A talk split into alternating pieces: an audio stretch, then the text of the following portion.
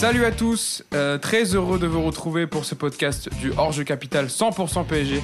On est très heureux de vous retrouver après ces fêtes de fin d'année. Vous nous avez manqué. Voilà, on est très heureux avec toute l'équipe de reprendre, de parler du PSG pendant une heure de façon hebdomadaire, comme d'habitude tous les, tous les jeudis. On a eu beaucoup de messages en nous demandant le podcast reprend quand, le podcast reprend quand? Eh bien, le podcast reprend aujourd'hui. On va remercier tout d'abord, je vais remercier en ce début de podcast euh, Tougol, voilà euh, l'application Tougol qui nous a permis justement de, faire ce podcast, qui a préféré privilégier voilà son côté application et arrêter avec les podcasts. Donc euh, nous voilà, on va continuer le podcast de notre côté avec Paris United en le diffusant sur toutes les plateformes euh, de streaming comme Apple Podcast, Deezer, Spotify et SoundCloud. On leur souhaite bonne chance à eux, voilà, et on espère qu'ils y arriveront avec leur partie réseau social. On ne change pas les bonnes habitudes de ce podcast. Je vais vous présenter euh, mes fidèles compagnons de l'émission qui vont m'aider à débriefer pendant une heure euh, du Paris Saint-Germain. On va commencer tout d'abord avec le directeur de Paris United. Et oui, vous le connaissez bien maintenant, Mousse, qui est avec nous. Comment ça va, Mousse? Salut Hugo, salut tout le monde. Euh, bah, ravi d'être là, de, de- de vous retrouver pour la deuxième partie de saison et, et un podcast comme d'habitude, hein, 100% PSG. Alors, Mousse, quelle est ta bonne résolution pour cette année? Est-ce que c'est de gagner enfin un duel du 1-2 Ah, en ouais. 2020 J'ai répondu à un, à un gentil tweetos euh, qui, qui me demandait encore. euh, J'espère une victoire en 2020. Je dis bah ça, ça va être ma résolution, battre Yacine.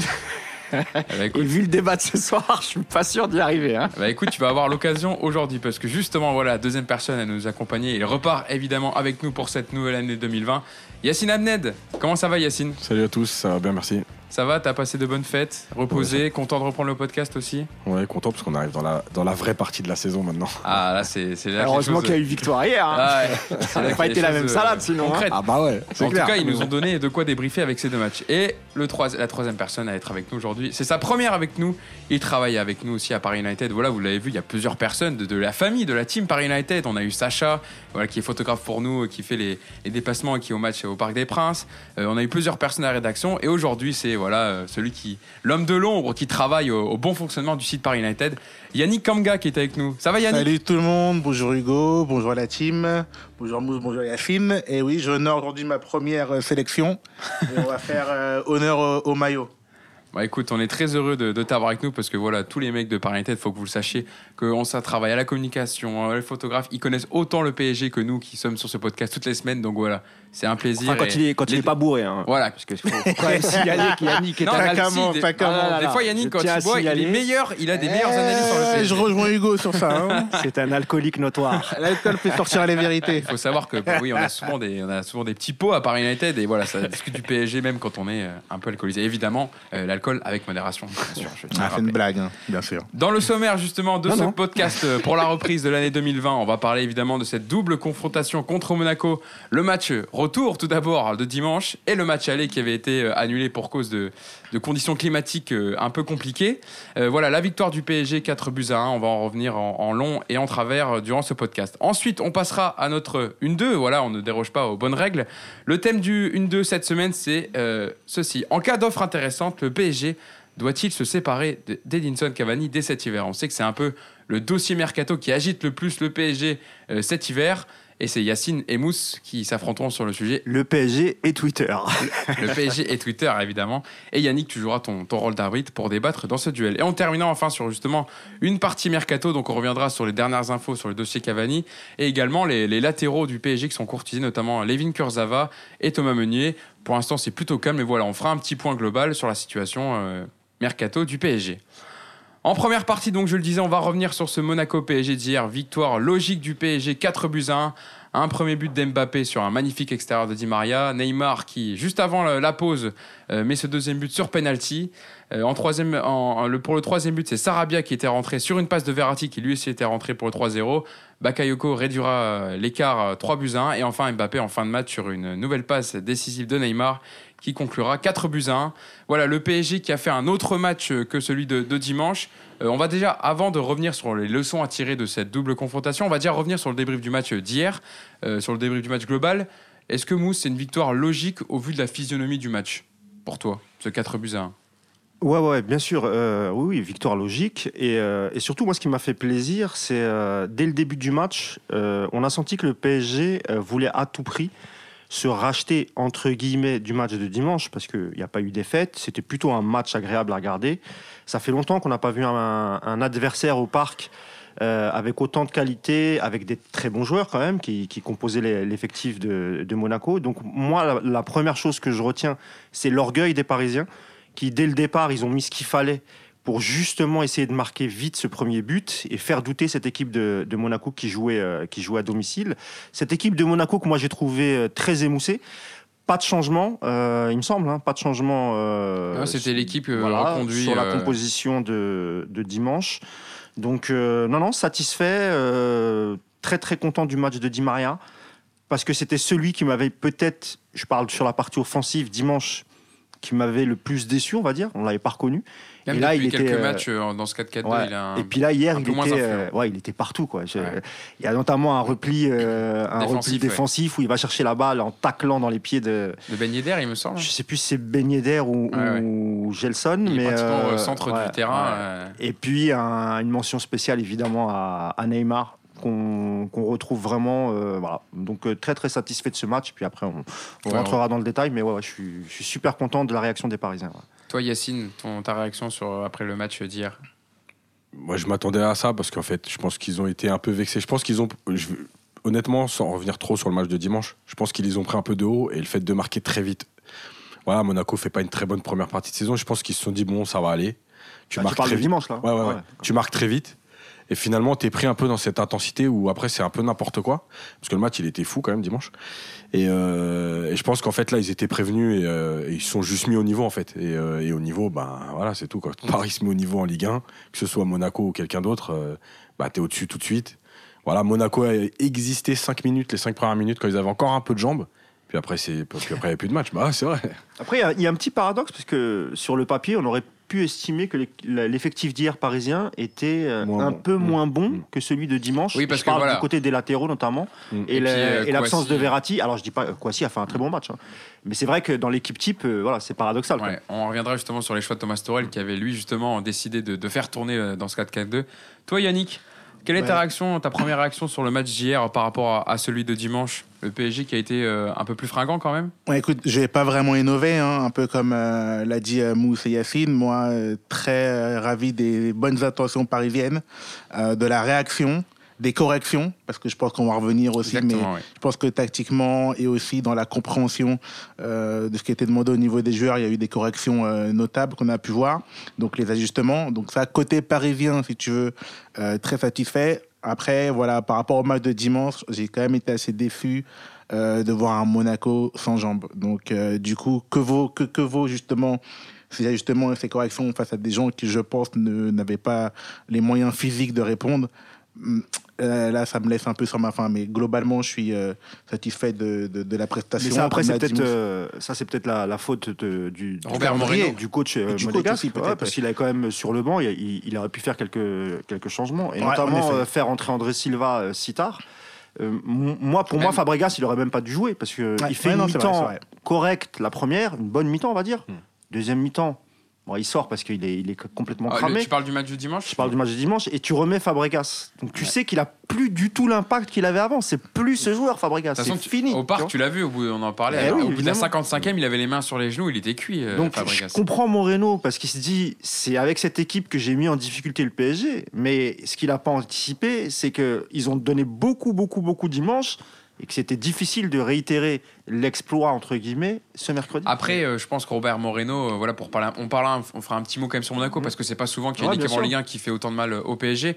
Mais peu- comme il est arrivé il y a quelques jours, il avait peut-être pas de plan B justement pour euh, contrecarrer le PSG. Donc il s'est dit en mettant les mêmes hommes, peut-être que j'arriverai à faire encore une fois un résultat à domicile. Mais effectivement, on l'a vu, ils étaient émoussés et dans la transition justement, dans- ils ont eu un peu plus de déchets techniques dans, la, dans les premières transitions, ce qui a fait que le PSG aussi, qui évolue un camp plus haut. Bah, par exemple.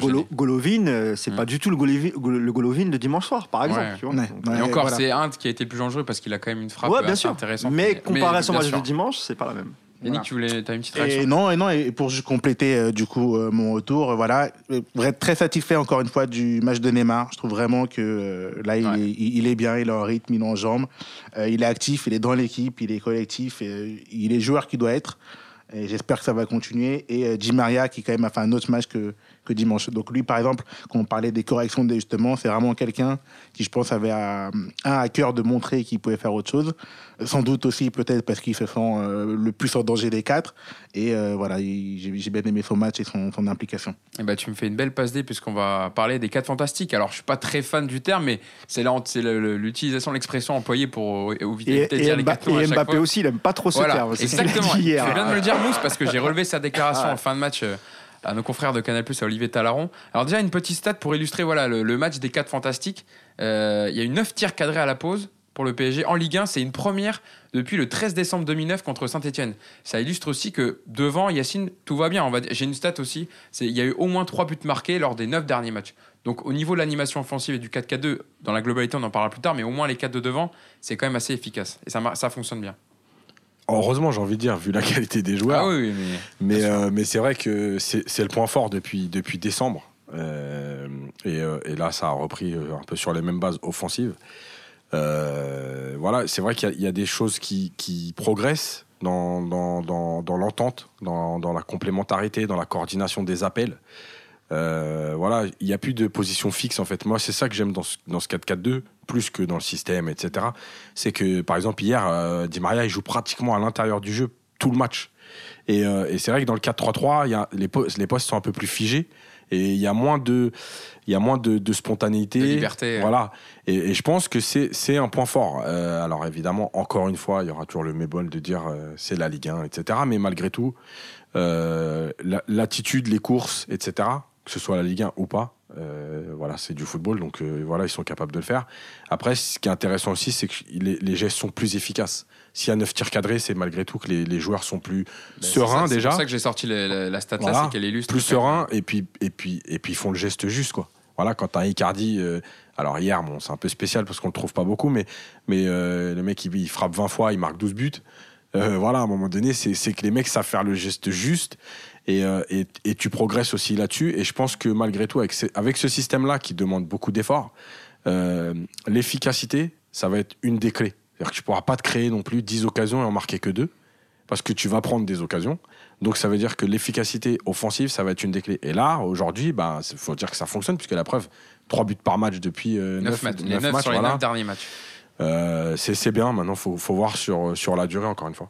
Euh, Mousse, euh, Yacine en parle un peu, c'est euh, avant de revenir sur l'animation globale, mais l'animation des 4, on a vu des joueurs qui, on le sait, voilà, le 4-4-2, c'est pas un système figé, ça donne un peu plus de liberté, c'est surtout l'animation qui est importante, et on a vu que Neymar et Di ne collent pas du tout à la ligne, Mbappé ne reste pas fixé à côté d'Icardi, que ça permute beaucoup, et que les joueurs arrivent de plus en plus à se trouver. Ouais, bah d'ailleurs, notamment Neymar, hein, qui, est, bah, qui était quasiment tout le temps au maître cœur à du jouer, jeu. hein, Ah lui ouais, qui- tout le temps, il venait, du il, PSG. il venait chercher les ballons, c'est lui qui, qui organisait, qui distribuait depuis le, depuis le milieu de terrain.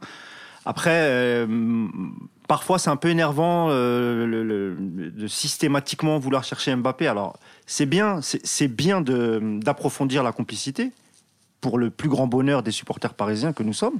Évidemment, c'est bien de les voir combiner.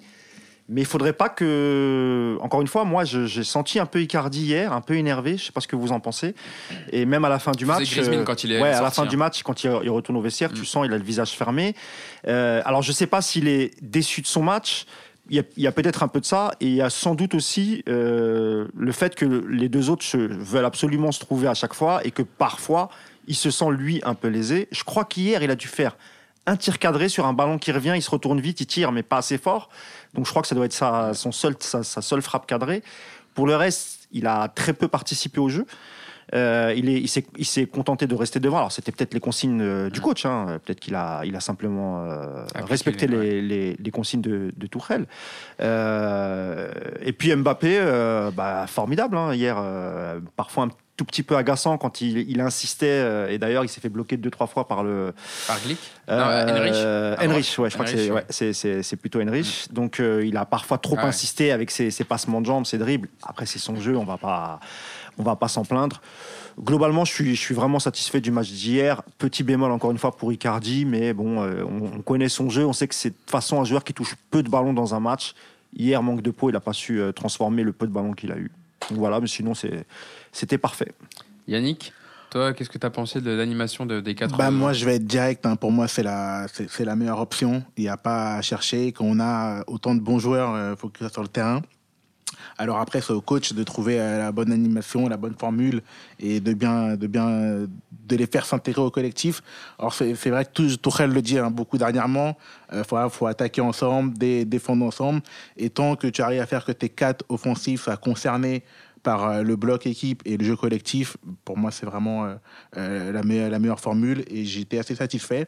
Après, comme dit Mousse, attention aussi d'impliquer tout le monde et euh, que Neymar et, et- et Mbappé soit ne soient pas trop solistes ou soit un peu dualistes. Ouais, alors qu'ils ils- cherchent à jouer ensemble pas les mecs ou individuels. Il faut vraiment qu'ils intègrent, euh, qu'ils fassent euh, ce qu'ils ont fait contre Saint-Etienne en fait. Voilà. Exactement, C'est- exactement. c'est- Contre là, c'est vraiment un bon voilà, exemple. Tout le monde a croqué, tout le monde a mangé, et à la fin, tout le monde avait le Le smile. 6-1 en Coupe de France. euh, le- oui, le 6-1 en Coupe de France. en. Coupe de, Coupe Ligue. de la Ligue, ouais. Coupe de Coupe de la Ligue, Ligue, pardon. Il y a quelques stats voilà, sur, sur, les, sur les 4 devant hier, notamment Neymar. Voilà, il est buteur lors de ses 8 derniers matchs. C'est sa meilleure série avec le PSG. Donc c'est aussi preuve qu'il enchaîne. Voilà, quand il est, quand il, là, il est en train de revenir à son meilleur niveau. Donc c'est tout bénéf pour le PSG. Il est à 13 buts et 7 passes décisives sur ses 15, 15 derniers matchs de compétition confondue. Et pour revenir un peu sur Mbappé, voilà, lui, il est à 21 buts et 10 passes décisives en 22 matchs. Donc voilà, c'est des stats euh, stratosphériques. Mais c'était plus sur ses déclarations d'après-match qui sont intéressantes et que je voulais vous relever pour que vous réagissiez dessus. Excuse- Excusez-moi. Avec tout ce qui s'est. Donc c'était après le match, au micro d'Olivier Talaron, justement sur euh, le, fait que le PSG avait un peu euh, corrigé ses défauts. Après tout ce qui s'est passé dans l'après-match de dimanche, on voulait vraiment montrer qu'on était une bonne équipe et que même s'il y avait eu de l'intensité dimanche, ça arrive qu'une équipe vienne au parc et joue bien. On est content parce qu'avoir des matchs de cette intensité, ça nous fait du bien, ça nous fait que progresser, travailler, donc on est content de ce match.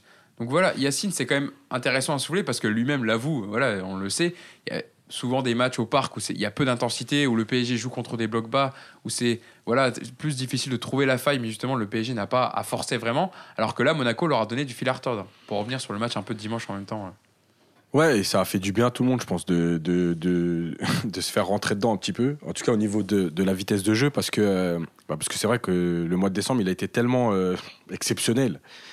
Euh, Paris a survolé tous ses matchs, même contre Galatasaray. Et donc, je pense que tout le monde était un peu euphorique. Tout le monde s'est dit un peu, bon, ça y est, ça va être euh, facile. Ça fait du bien de se faire rentrer dedans. Ça fait du bien de voir un peu les lacunes que tu peux avoir dans, ce système-là.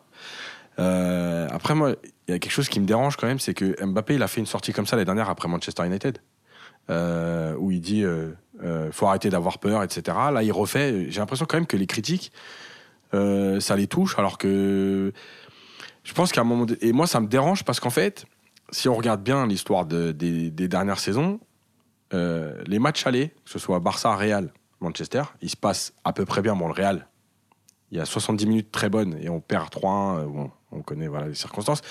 Mais malgré tout, le match, globalement, dans son contenu, il est intéressant. Et en fait, euh, c'est les trois semaines qui se passent entre le match aller et le match retour qui, psychologiquement, font quelque chose.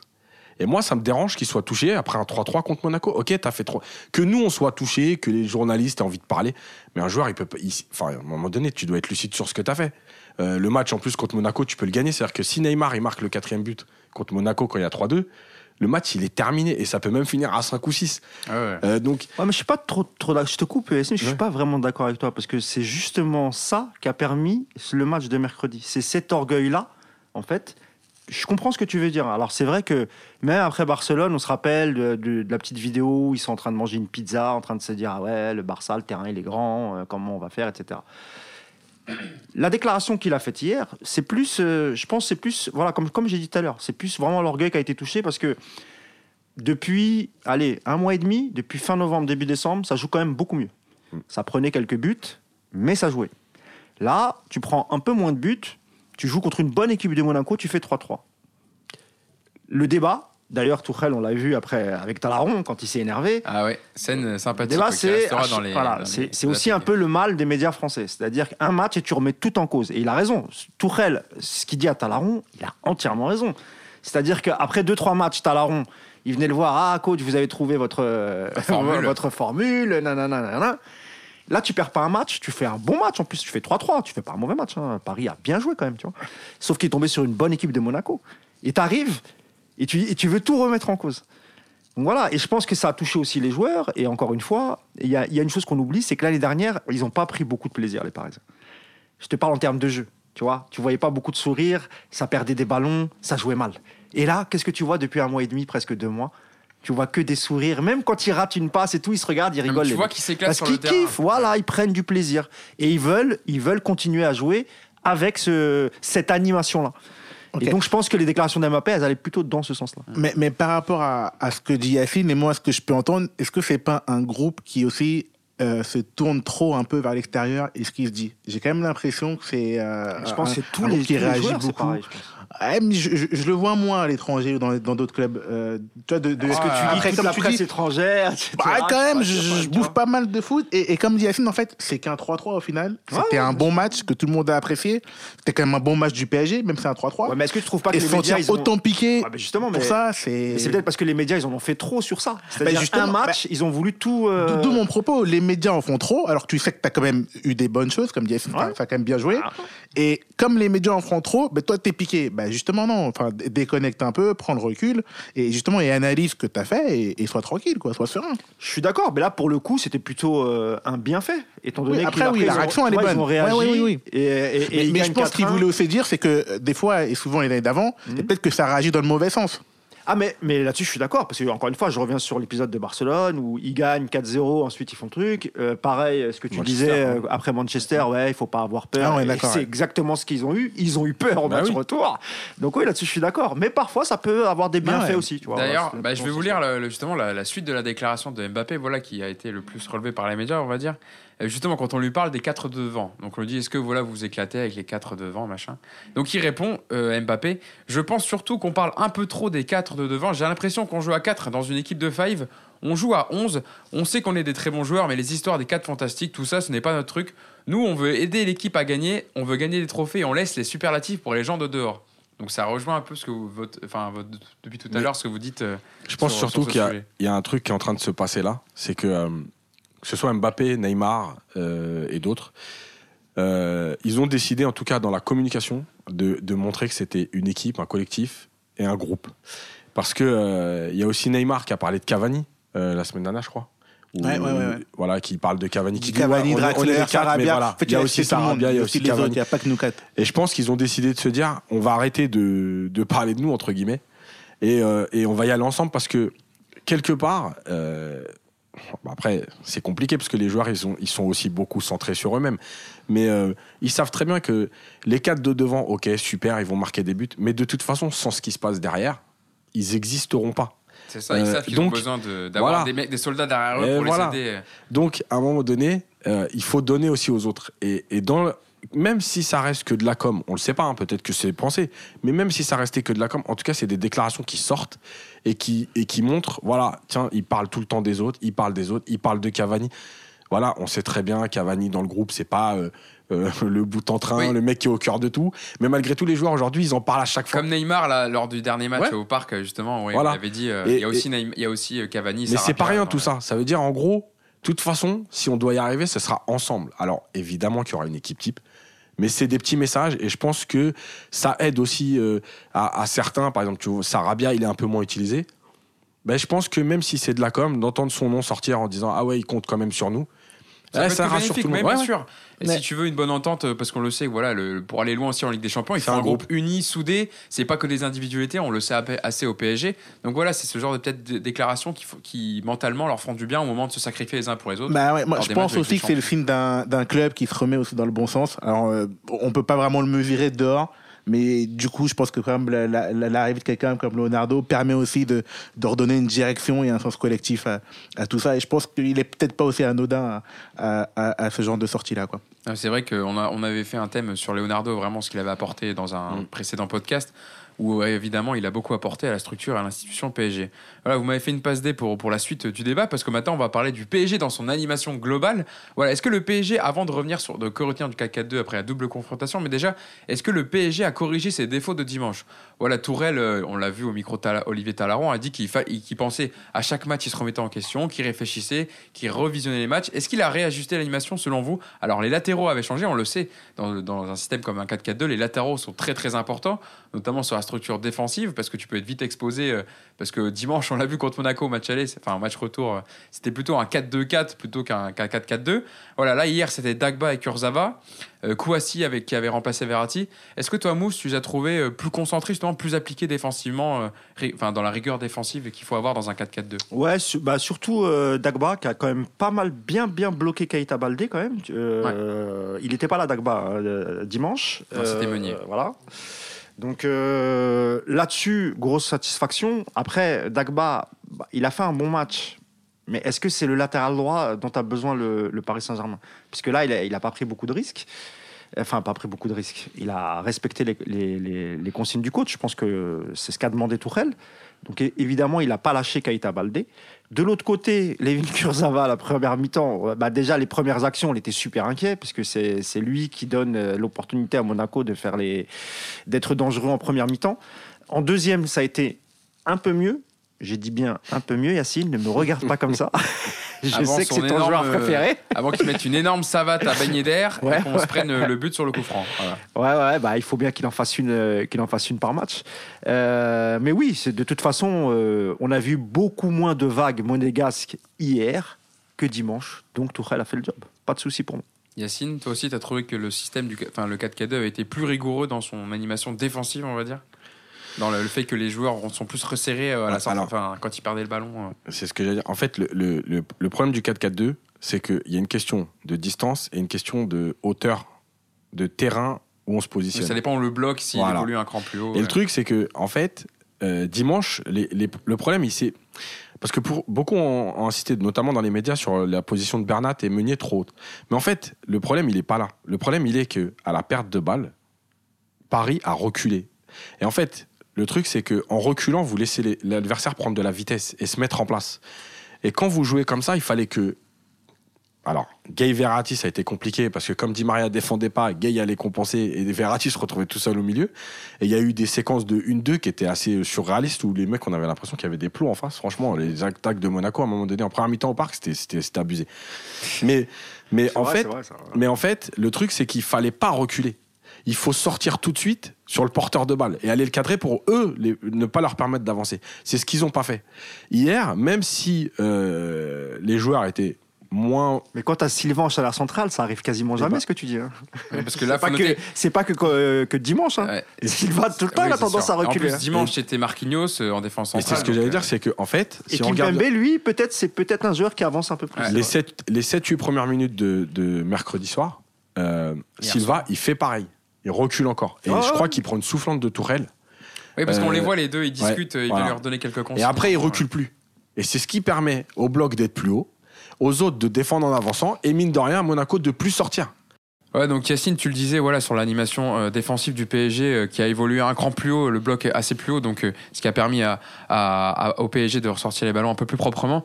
Toi, Yannick, aussi, ce que, ce que tu m'avais dit, on en avait parlé, c'est sur le tout, sur la rigueur défensive que le PSG a eu, notamment les deux milieux de terrain. ça a été un vrai 4-4-2 hier. euh, euh, Voilà, moi, moi globalement, je trouve vraiment que la, la structure était meilleure, qu'on était euh, plus, plus équilibré.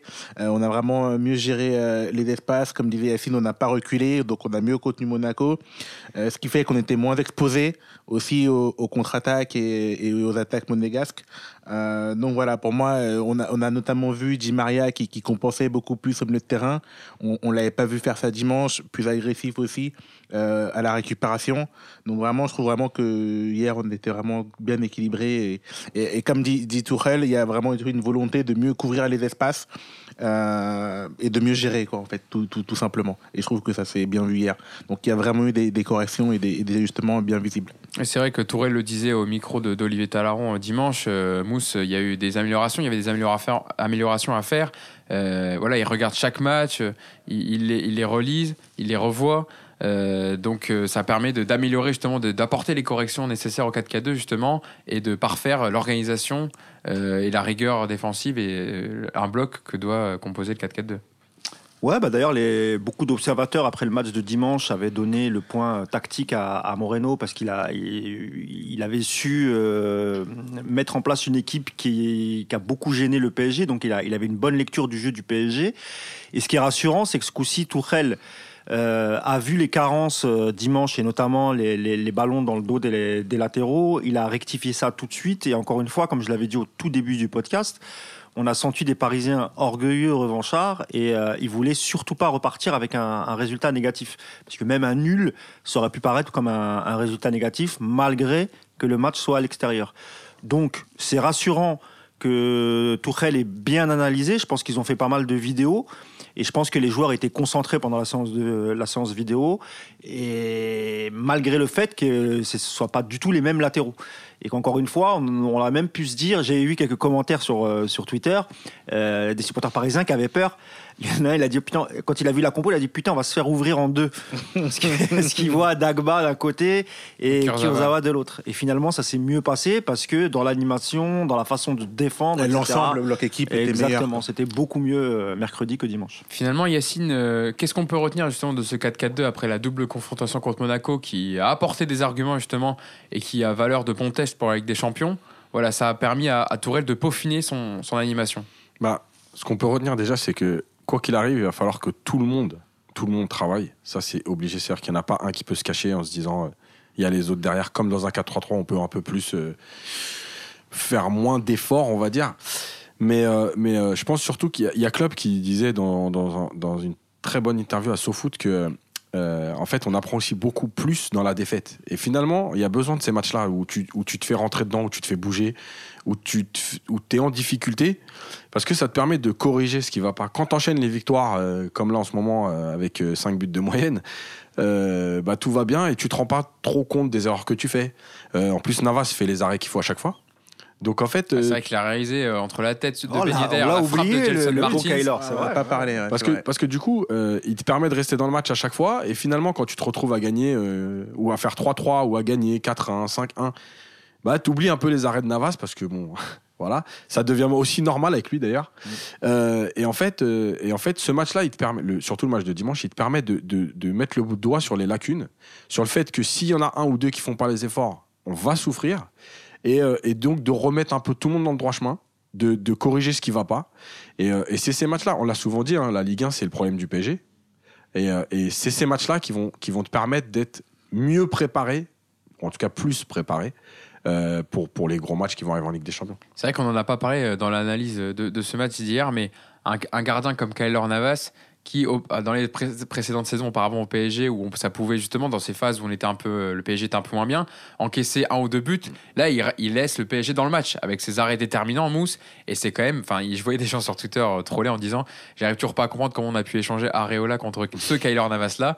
Mais c'est vrai que voilà, c'est un élément important d'avoir un gardien comme ça, même s'il se trouve un peu sur le but de Monaco, ouais, parce que son, le, le, domaine aérien, c'est pas son fort, on le sait. Mais voilà, euh, pour, la, pour la Ligue des Champions, avoir un gardien comme ça, c'est quand, même, euh, quand même intéressant. Très, très intéressant. Bah, de toute façon, c'est ce qui fait aussi les, les grands gardiens, c'est-à-dire que ce soit dans les petits matchs où t'as pas beaucoup de boulot, et ça, il l'a démontré qu'il en avance plusieurs fois en Ligue 1, t'as pas beaucoup de boulot, mais les, le, le, le, Le les deux, on va dire le, le seul arrêt ou les deux arrêts que tu as à faire, tu es là. Là, il y en a eu plus que deux hein, Ouais. hier. Là, je, je parle des, des matchs Ah oui, euh, en Ligue 1 en qu'on a eu, ouais, ouais. euh, où on avait la possession à 99% et que les mecs ils tiraient euh, deux 99 fois. carrément. Non, mais je rigole. Possession J'extrapole. Volontairement. Mais, euh, voilà, c'est ce qui fait la force de, de Navas. C'est-à-dire que c'est pas un gardien qui va se dire euh, Ouais, dans les grands matchs, il faut être concentré. Non, tu as l'impression qu'il est concentré tout le temps. Et effectivement, le, le jeu aérien, c'est pas son fort. Par contre, dans la surface et sur les frappes à bout portant, qu'est-ce qu'il est fort, qu'est-ce qu'il est rapide. Et il a 30, Ouais. 32 ou 33 ans. 33, ouais. Et, et il se couche, euh, t'as l'impression que voilà, ouais. c'est un gardien de 22, 23 ans, quoi, tu vois. Donc évidemment que pour les défenseurs qui sont devant, euh, ils se disent bon, bah, si je me trouve, bah, j'ai quand même Kyler derrière. L'année- les années précédentes, euh, je me- quand, quand euh, euh, parfois Marquinhos et Silva voyaient qu'ils pouvaient pas avoir le ballon, ils se retournaient directement et regardaient Areola pour voir ce qu'il allait faire, tu vois. Et tu sentais qu'ils étaient pas confiants. Ouais, Donc là, évidemment que ça, ça change absolument tout. Et c'est pas un échange Navas Areola. Navas a été acheté et Areola a été prêté. C'est pas, enfin les gens qui pensent non, c'est pas, c'est Ouais, pas, pas ouais. pas comme ça. Puis d'ailleurs, On peut parler aussi du deuxième gardien, Sergio Rico, qui, Qui a bon. jou- pour les matchs. Là, c'était sa reprise hein, à Kaylor Navas. Sergio Rico avait joué tous les autres Je précédents pense matchs. que notre deuxième gardien est meilleur que notre titulaire des d'avant. Mais en tout cas, en tout Voilà, cas, après, voilà. faudra, ouais, je sais qu'il n'a pas fait une bonne saison en première ligue euh, la saison Fulham. dernière. Ouais, voilà. Mais bon, après, c'est- en Mais tout cas, en- à Paris, ce qu'il a montré jusqu'à présent, c'est Oui, pas mal du tout. Sur les matchs de coupe, il a été euh, intéressant, Sergio Rico. Voilà, il a permis aussi de. de Et puis la nouveauté, c'est qu'il y a une vraie hiérarchie. Quoi. On se pose plus la question de savoir qui est premier, qui est deuxième. Euh, C'est quand même bien de plus voilà. avoir, avoir le, le- le- de- le doute dans la tête des deux Eh gardiens oui. et se dire est-ce que je vais jouer le prochain match? Là, au moins, la position était. Même, euh, même claire. pour la doublure, c'est cool parce que Ouais. Rico, il sait Ouais, il a sait les deux coupes. doit faire. Et il en sait plus, qu'il ce qui est cool à Paris, c'est que tu es susceptible de, de gagner les deux coupes. Ça veut dire que Ouais, tu auras participé loin, ouais. et tu pourras pas dire à, à voilà, deux, à deux bons parcours, Ouais, quoi. exactement. Et de bonnes victoires. Et d'ailleurs, Sergio Rico a, a dit dans la presse espagnole qu'il était, il aimerait bien rester, continuer au PSG. Euh, Évidemment, tous les joueurs qui viennent à Paris, dès qu'ils ont goûté un peu à la si je me trompe pas, il est, il est sur deux pénaltys arrêtés de suite, hein, non? Ouais, il a arrêté. euh, Ouais, sauf que la manque de peau, il y a, il y a but derrière. Ah oui, il y a- ouais, il y a eu but, mais il l'avait mais il, a- arrêté. il arrête. ouais, ouais. Effectivement, il est assez, euh, assez grand de taille, donc c'est intéressant pour les, pour les pénaltys. Mais on- moi, personnellement, je serais heureux qu'il reste la, la saison prochaine et je serais heureux qu'Areola euh, signe dans un grand club. C'est quand même un Titi parisien, donc je serais content pour Areola qui signe même en doublure au, au Real Madrid. Mais euh, si Rico restait et qu'on gardait ça pendant 2-3 ans, euh, ça serait merveilleux. Non, non, top. Euh, dans, dans ce 4-4-2, justement, on a, on a beaucoup parlé de l'animation globale, mais euh, les- dans, le, dans le double pivot des deux milieux qu'il y a à constituer, donc Verratti hier était remplaçant, c'était euh, Kouassi qui a, qui a joué à sa place avec euh, Idrissa Gueye. Euh, voilà, on sait que pour ne pas exploser justement dans les, dans les phases de transition où Monaco a fait beaucoup de mal au PSG euh, parce qu'ils avaient beaucoup plus de technique pour ressortir les, premiers ballons et justement casser ses premières lignes, là il faut quand même un milieu assez compact. Euh, avec Kouassi hier, c'était un, un rôle différent évidemment de Verratti avec un peu plus de centimètres, un peu plus costaud. Euh, Yacine, ça a été intéressant euh, hier de, voir ce profil-là. Mais évidemment, Verratti, je pense, quand les grandes échéances arriveront, c'est lui qui revient à sa place. Mais voilà, il faut vraiment avoir deux, un, double pivot qui est assez proche l'un de l'autre. En fait, hier, je pense que Tourelle était parti dans l'idée de se dire les quatre de devant et les deux, les deux milieux vont défendre. Voilà, plus que sortir le ballon, etc. Euh, moi, je le répète, hein, pour moi, Verratti, il est indispensable. Euh, dans, sa, dans, dans, dans tout ce qu'il fait, dans la façon de, de sortir le ballon, dans la façon qu'on a de le trouver, euh, dans les passes qu'il est capable de faire, euh, notamment dans le dos de la défense. La passe sur, sur Sarabia, par exemple, mais bon, c'est à tous les matchs, il en fait deux ou trois. La passe bah, Oui, bah, soir sur Neymar Oui, c'est ça. aussi. Donc, C'est euh, ça, même, oui, celle pour Sarabia hier, elle est quand même ouais. magnifique au-dessus de la défense. Donc je pense que lui, il est indispensable. Après, c'est vrai qu'il va falloir trouver la bonne personne à côté de lui. Euh, voilà. C'est je- peut-être ça ouais, l'enjeu finalement de ce 4-4-2, c'est de trouver le, le- peut-être le, le- où il y a le plus de, de questions, c'est peut-être dans le double, enfin dans ce milieu-là. Est-ce qu'il faut mettre, faire remonter Marquinhos? Est-ce qu'il faut mettre plutôt Idrissa Gueye et Verratti? Mais il y a une chose dont on n'a pas parlé. Il faut quand même qu'on s'interroge sur le pourquoi Verratti n'était pas titulaire hier.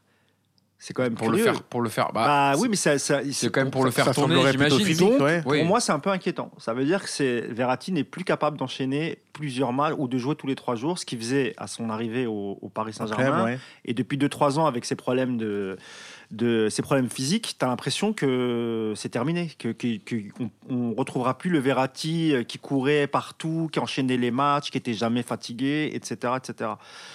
Donc Mais- je pense que c'est c'est- parce qu'il n'a pas fait tourner les quatre de devant. Mais est-ce que c'est parce qu'il est de- incapable ou c'est pour le préserver Bah, je pense qu'ils savent qu'il est plus capable, donc tu le préserves Donc, et tu, le fais préserve. pas jouer, Ça- et tu le fais pas jouer euh, tous les trois jours. C'est un moi, peu- parce que c'est c'est quand même bizarre qu'il ait, Mais qu'il l'ait fait C'est un peu paradoxal parce que euh, Yannick, je sais pas ce que t'en penses, mais au début de saison, on avait dit Verratti a peut-être fait sa meilleure préparation physique depuis qu'il est au PSG. Il enchaîne les matchs, fit. il arrive à faire 90 mi- 10 minutes, il est fit. Donc c'est un peu paradoxal parce que Verratti, voilà, quand il. Ouais, mais il y a eu des petites rechutes entre temps. Oui, oui, il y a eu quelques rechutes, Oui. mais euh, effectivement, donc c'est toujours question C'est compliquée à c'est- Verratti. Après, moi, là où j'ai un peu de mal, c'est en fait, vois. qu'on dit qu'il faut mettre Verratti plus 1. J'adore le joueur, mais je trouve qu'aujourd'hui, euh, en tant que club sur, sur la scène européenne, en tout cas, je pense pas qu'on ait assez de certitude pour cocher des noms. Euh, fixer et dire c'est tel plus 1. Bon, peut-être si vous voulez, on, on peut mettre Neymar et Mbappé, mais de base, moi je suis pour qu'on teste tout encore. On a encore un peu de temps. Il y a 9 matchs, je crois, avant, avant Dortmund, et c'est que le huitième, et c'est que Dortmund en face, et encore peut-être si on se qualifie d'autres matchs, d'autres échéances.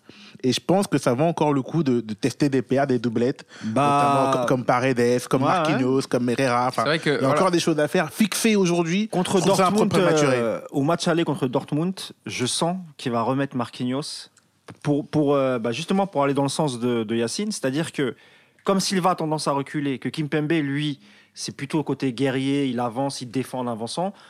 c'est possible qu'ils mettent euh, Ah. Kimpembe et Silva et Et Marquinhos. Avec euh, Euh, voilà. c'est possible. Après, il faudra pas que Marquinhos fasse euh, comme le dernier match, euh, c'était contre le Real, euh, où il, co- il se collait, il était quasiment il était- cinquième Ouais. défenseur. Mmh. Derrière les deux centraux, des fois, de temps en temps. Ouais, hein. Et c'est ça. on dirait une ligne voilà. de 3. Quoi. Ah, il faut qu'il reste au milieu, qu'il combatte au milieu. Qui combattent au milieu. Voilà, il ne faut exactement. pas qu'il recule à chaque fois systématiquement. Et j'ai l'impression que s'il recule, c'est que Silva lui demande aussi de reculer, de venir lui filer un coup de main, de s'intercaler entre les. Surtout que Marquinhos, à, for- à force de, de le faire changer de, de poste, on l'a vu con- contre Monaco dimanche, il a été énormément en difficulté, il s'est fait beaucoup prendre, notamment par les appels et le toucher de balle de Ben Yedder qui, lui a posé beaucoup de soucis, euh, même les décrochages euh, le- quand il rentrait Gelson Martin dans l'axe. Donc euh, c'est vrai que Marquinhos, faut peut-être arrêter de le balader et le fixer à un poste. Moment, c'est ça, j'ai l'impression que quand il est au milieu, on dit qu'il a des réflexes de défenseur, et maintenant il est en défense, on dit il se prend pour un milieu. Donc au final, euh, on sait plus trop vraiment où, où il est. Quoi. Ah oui, mais après, ça, c'est Tourelle. Tourelle a réclamé, des- a réclamé des milieux de terrain. On lui ramène des milieux de terrain. Et tout ce qu'il trouve à faire, c'est de, changer, enfin, de prendre Marquinhos de défense centrale et de le foutre euh, en, Au milieu de en- terrain. au milieu de terrain. Ouais. Donc euh, voilà, ça, c'est lui, que- euh, c'est lui qui l'a qui l'a traballé un peu partout, alors qu'il avait quand même d'autres solutions. Et, euh, et on est beaucoup à le dire. Euh, Marquinhos, c'est bien quand à la possession et qu'en face, il n'y a rien. Mais quand il y a. Pression, voilà, c'est- plus le même, quoi. Parce que je pense qu'on s'est, on s'est trompé sur le profil, encore une fois. euh, voilà, pour moi, Gay, c'est, c'est un bon joueur, etc. Mais c'est pas le profil que, que- qui était décrit, en tout cas. Donc, euh, le problème, c'est qu'aujourd'hui, bah, on se retrouve avec Marquinhos au milieu. En tout cas, dans l'idée de Tourelle, j'ai l'impression que ce sera ça. Et, euh, parce qu'on s'est trompé de profil. Et, tout ça, enfin, c'est quand même une mauvaise gestion, malgré tout. Euh, après, après est-ce que Paredes, il est capable aussi de, faire le travail, de ce travail-là, justement? Euh, voilà. Après, pour rebondir juste sur Verratti, pour revenir sur Verratti, en fait, moi, j'ai une double lecture, c'est-à-dire que est-ce qu'il n'est pas capable d'enchaîner, ou est-ce qu'avec la psychose de toutes les blessures qu'il y a eu les dernières années, au moment euh, des gros matchs, justement, Ouais. on le protège? Pour revenir au 4 de devant, effectivement, Neymar et Mbappé, ils ont enchaîné les matchs, mais je pense que Neymar et Mbappé, c'est déjà prévu qu'à Lorient, ils, ils iront même pas. Ah oui, je suis d'accord. Voilà. Ah, Donc c'est pour ça aussi que euh, on les a laissés jusqu'au bout de ce match-là en se disant samedi ils seront au repos. Euh, donc euh, voilà, je sais pas Verratti si c'est- compliqué à chaque fois ce joueur parce que euh, parce que moi je, je trouve je pense qu'il est indispensable et, euh, et on a toujours ce doute de se dire est-ce qu'il est capable de tenir un match? À, à quel rythme? Euh, voilà, on a toujours un doute alors que par exemple Gay même s'il est moins performant avec le ballon, on sent que malgré tout au niveau de la caisse il est capable Ah d'enchaîner. oui, physiquement, voilà. et puis il peut jouer tous les trois jours. Voilà, donc c'est toujours ce problème-là. Après, voilà, Paredes, est-ce qu'il a une carte à jouer? Je pense que oui, euh, avec Verratti.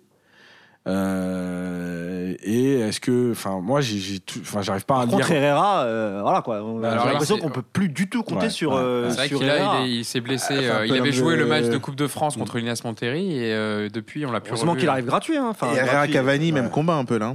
Ouais, c'est- Au c'est niveau des blessures, c'est Ah, C'est vrai que compliqué. Herrera euh, a tendance un peu à se blesser, donc j'espère. Après, un tout petit peu, il a 30 ans Herrera. hein. Ouais, il a déjà 3 ans de moins. Euh, on connaît, on connaît Herrera. On, on sait qu'il est sujet aux blessures parce que si tu regardes euh, Manchester, toute, sa mal. carrière à Mm, mm. Manchester, elle est émaillée de pas mal de blessures. Et je crois même qu'à Bilbao, ça commençait déjà. Ouais, ça a commencé à Bilbao. Non, c'est vrai, il est à Manchester. souvent donc, blessé. euh, Est-ce que c'est alors c'est un joueur intéressant Herrera On l'a vu, même quand il avait dépanné latéral droit, c'était c'était plutôt propre. Au milieu de terrain, c'est un, c'est un mec qui se dépouille, qui se cache pas. C'est un mec généreux, il, il triche pas, etc. Par contre, physique très fragile. Pareil. Est-ce qu'on s'est pas trompé? Alors. On l'a pris parce que c'était une opportunité de ouf et que voilà, c'est gratuit, un peu comme Ramsey à la Juve. Compléter On l'effectif. se pose ouais. pas de questions, on le prend. Ah, maintenant, on se dit combien, combien de matchs il a fait depuis, euh, depuis août? Après, Ah, Très peu. Après, moi, je pense vraiment, comme Yacine, ouais, que, que, que l'homme qui a une carte à jouer, c'est c'est vraiment Paredes. Il, il est monté en puissance. Moi, je pense Ouais, aussi que le changement, décembre, de, ouais. Le changement de système euh, lui a fait du bien. Euh, il, il a vraiment pris de l'envergure, il s'est étoffé. Euh, il est bon dans les longues passes, euh, par-dessus la défense, transversale, changement de côté. Et aussi, quelque chose qu'il a quand même, malgré tout, il a un vrai impact physique. Euh, il va au charbon, il met des tacs, il envoie. Et euh, il a un peu aussi ce, ce, ce- ce petit côté... Euh, Bizarre. euh, J'allais dire salope. Le problème, c'est que c'est. Le problème, c'est que c'est pas un choix de Tourelle et que on l'a encore vu dans les matchs importants, il joue pas. Et il faut, faut jamais oublier que Tourelle n'en voulait pas. hein. Euh, Tourelle, c'était pas son choix. Ah, en mais- janvier, mais il je, voulait mais quand je même pense que même euh, Tourelle commence à, à- à lui, à, faire confiance, à, voir que, que, que le garçon a pris de, de la confiance. Écoute, même lui, il en parlait aussi dernièrement. Il Comme tu l'as dit tout à l'heure, c'est dommage qu'il soit Ouais. blessé parce que ça se trouve, effectivement, il aura peut-être pris la place de Kwasi. Je suis pas sûr qu'avec un. Paredes valise, Kwasi, euh, Paredes Bah, je, je valide, pense pardon, que le plan, c'était Paredes. Kwasi ouais. euh, aurait joué. Donc, euh, J'ose espérer qu'il aura beaucoup de temps de jeu parce que moi j'ai vraiment envie qu'il reste. Et si je lui donne pas de temps de jeu, euh, la saison prochaine, il va vouloir partir. Et comme il est international argentin, titulaire en Argentine, euh, les gros clubs ils vont vouloir, ils vont vouloir le faire. Alors tu vas Surtout que là, on, l'argent, parle déjà, il y a quelques clubs, notamment la Juventus, qui sont intéressés par, par ces services. Donc euh, peut-être pour l'été prochain, en tout cas, pas pour cet hiver, mais il- en tout cas, il y aura des, il y aura des offres. Même. Manchester à un moment, je crois. Alors, je sais Mm. pas, j'ai pas l'info, mais j'avais lu dans la presse, je sais plus quel média qui parlait de l'intérêt de Manchester, que c'est possible aussi. En tout cas, voilà, il a, il a encore En tout cas, c'est mois. une- c'est peut-être la meilleure option euh, au milieu de terrain avec, euh, avec Verratti. Donc, euh, ça, serait, ça serait dommage de ne pas lui filer du temps de jeu et de ne pas l'essayer plus souvent dans, dans ce système. En tout cas, voilà, on l'a vu pour, pour être complet sur, sur cette double confrontation. Voilà, un PSG plus rigoureux, plus concentré défensivement. Et voilà, Rigoureux.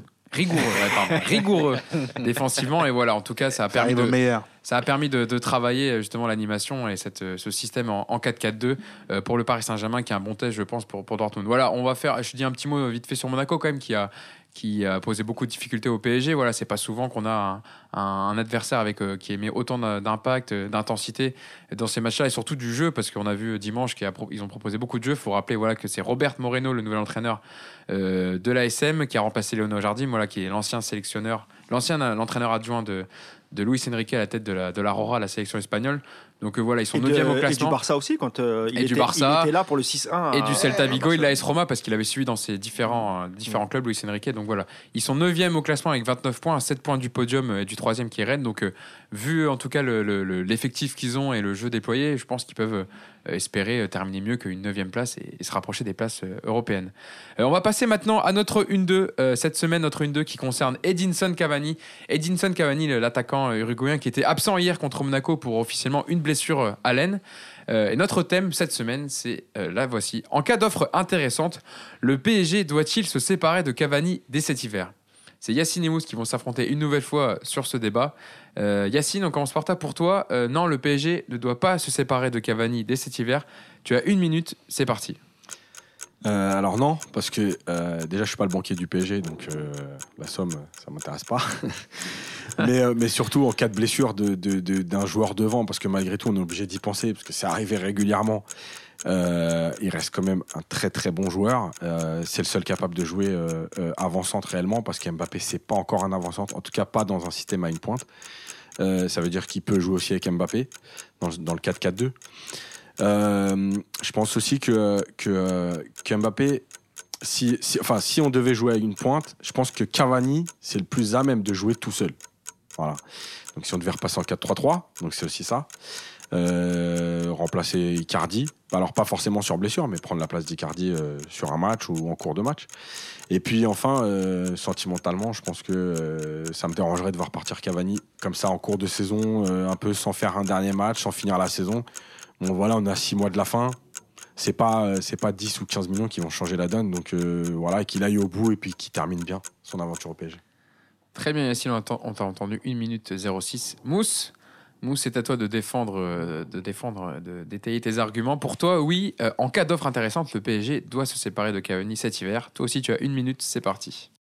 Ouais, ouais, parce que dans la question, moi, ce qui me paraît le plus important, contrairement à Yacine, c'est en cas d'offre intéressante. Pourquoi? Parce qu'encore une fois, le... il reste six mois de contrat, donc euh, si vraiment l'Atletico a, a vraiment besoin d'Edinson Cavani, et que s'ils arrivent à, à mettre euh, plus de 10 millions, euh, voire 15, entre 15 et 20, on va dire, euh, c'est une très très bonne chose pour le PSG, parce que tu fais rentrer de l'argent dans les caisses, et en plus, euh, tu économises 6 mois de salaire euh, quand on sait que le salaire de Cavani il est, euh, il est au-dessus des 1 million d'euros par, par mois. Donc c'est pas négligeable. Deuxième chose, c'est que de toute façon, il a très très très peu de temps de jeu, à part les matchs de coupe. Le, le seul match où il a été titulaire d'ailleurs, c'était Coupe de France contre l'Inas. Voilà, contre un, un petit club. Et on sait que Tourelle va lui donner très très peu de temps de jeu. Donc du coup, qu'il soit là ou pas, pour moi, ça fait pas trop de différence. Et je mets le côté euh, sentimental, euh, je mets euh, la partie sentimentale de côté, parce que j'adore Edinson Cavani. Et ça m'embêterait aussi qu'il ne fasse pas ses adieux au parc. Mais s'il y a une offre intéressante et si on peut récupérer du cash, étant donné que la situation de Cavani, elle est condamnée, moi, j'y vois pas d'inconvénient. Très bien, Mousse, on t'a entendu. C'est l'expert comptable donc, qui parlait, Mousse, pour le PSG, qui est payé pour faire les, les contres. Yannick, Yannick, Yannick, tu connais le podcast, tu connais ton rôle, tu dois jouer le rôle d'arbitre. Pour toi, qui a raison entre Mousse et Yacine Alors, on va faire durer un peu le, le, le suspense. Euh, moi, de base, euh, je, suis complètement d'accord avec Yacine. On, joue en 4-4-2. Euh, le premier remplaçant pour moi naturel des, attaquants, c'est Cavani. Euh, S'il n'est pas là derrière, tu te retrouves avec euh, le seul qui peut rentrer, c'est- Choupo. Donc, donc c'est embêtant. Après, euh, si on écoute les arguments de Mousse, en cas d'offre euh, recevable, euh, c'est aussi compréhensible. Si euh, déjà c'est ça se passe pas très bien euh, avec, Tourelle, on voit qu'il fait un peu fait un peu la gueule, il traite son spleen, on sait qu'il aimerait plus jouer, on connaît son statut, et, donc forcément, si une offre de 15 à 20 millions euh, viendrait sur la table, ça fait plaisir aux joueurs. Nous, on récupère de l'argent, on économise. Moi, la vente économique, elle, me paraît logique. Après, maintenant, quand même, je suis obligé de revenir et- et de parler des sentiments. Euh, il il est à deux buts de la barre des 200. Il est à 198 buts, ouais. Euh, Voilà. Ouais, c'est bon, on il l'a a compris, fini. on l'a compris, ça va, ça va. Euh, il, il mérite, je pense, à sortir mes Parc des. Princes pour le mois de juin avec les feux d'artifice et le stade qui l'acclame. Donc, ça serait quand même mieux qu'il reste. Donc, si je, si je, si je t'écoute bien, Yannick, le point va pour Yacine. Il semblerait, il Donc. Mousse, une nouvelle fois, malheureusement, ça sera pas pour toi le Mais si point tu de veux voir un feu d'artifice, t'attends le 14 juillet, tu ne casses pas les couilles à nouveau. Mais après, juste Alors, pour ça. Pourtant, c'était très bien parti l'argument de l'argumentaire de Yannick, parce que je pensais qu'en disant je, je suis d'accord avec Yacine, mais, Mais- je pensais qu'il allait revenir vers Mousse, mais il a fait machine arrière, il oublié, est revenu sur Yacine. mon deuxième mai, en fait. C'est ça, c'est mais tellement fort qu'il arrive à placer voilà. mais- Mais, mais, mais après, euh, comptablement, Mousse a raison. Ouais, donc c'est le, le sentiment qui a, qui, a, qui a valu sur l'offre. Sur, l'offre comptable. le- mais le côté euh, pécunier. Après, bon, s'il part, euh, je le comprends aussi. hein. Ouais, c'est vrai que voilà, il y, a, il y a quand même pas mal de rumeurs à, à son sujet. Donc malheureusement, Mousse, hein, tu n'auras pas le point. Oui, Euh, c'était l'habitude. Mais, mais, mais Voilà, Mousse, vous voyez, c'est- il y a des choses qui ne changent pas dans le ce problème, podcast c'est malgré qu'on c'est soit en le 2020. défenseur des causes perdues. Faut, faut- Eh ouais. Ouais, moi j'ai des cojones. ouais, c'est ça. veut dire- Ah, non, je crois que c'est un moi. petit tacle, Moi, je. Ça, moi, c'est je moche. ne dis pas monsieur au peuple ce qu'il veut entendre. moi je dis la vérité, monsieur. Voilà. C'est moche, c'est moche. C'est ce que vous savez pas, Ah c'est Mousse là travaille pour le PSG, donc euh, voilà, effectivement. Ah ouais. Voilà, donc on a, on a, ça va nous permettre de déboucher justement sur notre deuxième partie euh, de, de ce podcast sur le mercato. Voilà, on est déjà le 16 janvier. Déjà à mi-chemin de ce mercato hivernal. Pas beaucoup de rumeurs ou de mouvements euh, dans ce mercato parisien, même dans le mercato européen global. Euh, mais dans les départs possibles, effectivement, on vient d'en parler euh, sur le dossier Edinson Cavani. On a entendu beaucoup de choses, comme quoi il voulait partir à l'Atlético Madrid et que l'Atlético était très intéressé pour partir dès cet hiver. Mousse, euh, qu'est-ce qu'il en est réellement des infos qu'on a, nous, à Paris United, sur le dossier Edinson Cavani? Alors, il y a, l'intérêt pour, euh, de l'Atlético pour Cavani, il est réel. Euh, Miguel Angel Ril Marin était là mardi euh, à Paris euh, pour discuter du. Qui est l'agent d'Edinson Cavani Ah non, pas du tout. Ah non, c'est le président de- non, général c'est le de- président, pardon. Comment de l'Atlético Madrid. C'est le, le- le- Miguel Angel Gil Marin. D'accord, ok. Voilà. Parce qu'il a un nom aussi, le- le- l'agent de Cavani, mais c'est vrai que je me suis un peu. Cavani, il n'a pas d'argent. Cavani, c'est Walter, son frère, Ouais. euh, Goulou Gliglimion. Ça, Moi, je n'arrive jamais à le dire, mais il n'a pas d'argent euh, officiel. C'est vraiment Moi, son me- frère qui gère ses, sur les- ses sur les intérêts. Bref, il y a un vrai, oui, il y a un vrai intérêt. Euh, il y avait, il y a- on l'avait expliqué qu'il y avait des intérêts aussi en MLS, mais bon, euh, le salaire demandé par Clan Cavani était beaucoup trop élevé, donc ça, c'est c'est abandonné. Il restait Naples et l'Atlético. Il semblerait que Naples se soit vraiment terminé et l'Atlético, parce que c'est un- une vraie volonté pour euh, de Simeone de le faire venir. Donc, encore une fois, je vois mal, vraiment mal, euh, l'Atlético acheter au-dessus de 15 millions Cavani s'il n'y a pas de départ de leur côté. Euh, je, je crois que ça va être compliqué. Donc il est fort possible que Cavani reste. Euh, pour le... et, et oui, dernière chose, pour moi, l'information qui est sortie, qui vient d'Espagne, qui dit que, que fait le forcing Cavani et qui veut pas jouer pendant, pendant toute la période de mercato, pour moi, c'est faux Ah, ça ressemble, euh, ça ressemble pas du tout à du Cavani. Un- Cavani, a- il, a toujours respecté le club. Alors on va me sortir, oui, il arrive en retard euh, une fois ou deux. Oui, c'est vrai, il a été sanctionné et personne ne dit le contraire, tu vois. Mais en dehors de ça, de ces faits-là, c'est un mec qui n'a pas fait beaucoup, beaucoup de bruit, qui a toujours respecté l'institution, qui a adoré du public. Donc je le vois mal partir dans un bras de fer, en fait. Donc je pense qu'il s'il reste, bah, il va se contenter de ce qu'on lui donne et puis, euh, et puis tant pis. Et puis il sait qu'il a un contrat euh, qui l'attend au mois de juin. Et puis s'il part, je pense que toutes les parties seront, seront contentes. Paris récupère de l'argent, Cavani récupère du temps de jeu. Et je pense que même s'il fera pas un dernier match, bah, il reviendra à un soir de match en civil, comme l'avait fait Pastore quand il avait signé à, à la Roma.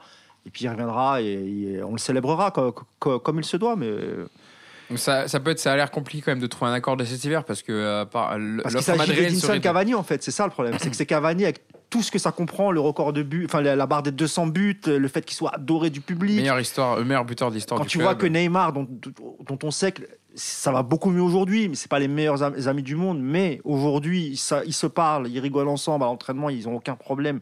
Quand tu vois que même, même euh, Neymar parle toujours en bien de lui, récemment euh, Thiago Silva, Et puis surtout, il y avait aussi le, penalty voilà, que Neymar avait offert à, Cavani, donc qui a un peu aussi Voilà. enterré le, le penalty gate. Donc, euh, Donc, euh, et puis Nasser aussi. Nasser, il adore Cavani. Je suis pas sûr qu'ils veulent euh, qu'ils partent comme ça en catimini cet hiver. euh, de toute façon, Leonardo n'est n'est pas bête. S'il a mis une enfin, parce que l'Atlético, l'offre de l'Atlético serait à hauteur de 10 millions d'euros et Paris en voudrait 30. Donc s'il met une offre aussi haute, c'est peut-être pour côté, il aimerait aussi. freiner les ardeurs Il y a ça, et je pense qu'il y a aussi le côté, comme il veut faire absolument venir Paqueta. euh, Oui, voilà, c'est on ça. avait sorti un article en disant qu'il avait mandaté. Lucas euh, Paqueta, le- il avait mandaté Gabriele. Giuffrida, c'est un agent italien euh, qui l'avait déjà à l'époque fait venir du Brésil au Milan AC. qui- C'est un agent qui travaillait beaucoup avec Leonardo à l'époque du, du Milan AC. C'est ce même agent qui était l'intermédiaire dans le dossier Icardi cet été pour obtenir le prêt de l'Inter. Et c'est toujours ce même euh, Giuffrida qui est actuellement en train de, de faire les forcings avec le Milan AC pour l'arracher dès cet hiver. Donc voilà, c'est un joueur de- que hum, Leonardo connaît depuis qu'il est jeune. Il adore ce joueur, il croit en lui. Euh, moi, personnellement, je trouve que c'est un joueur dont on n'a pas du tout besoin.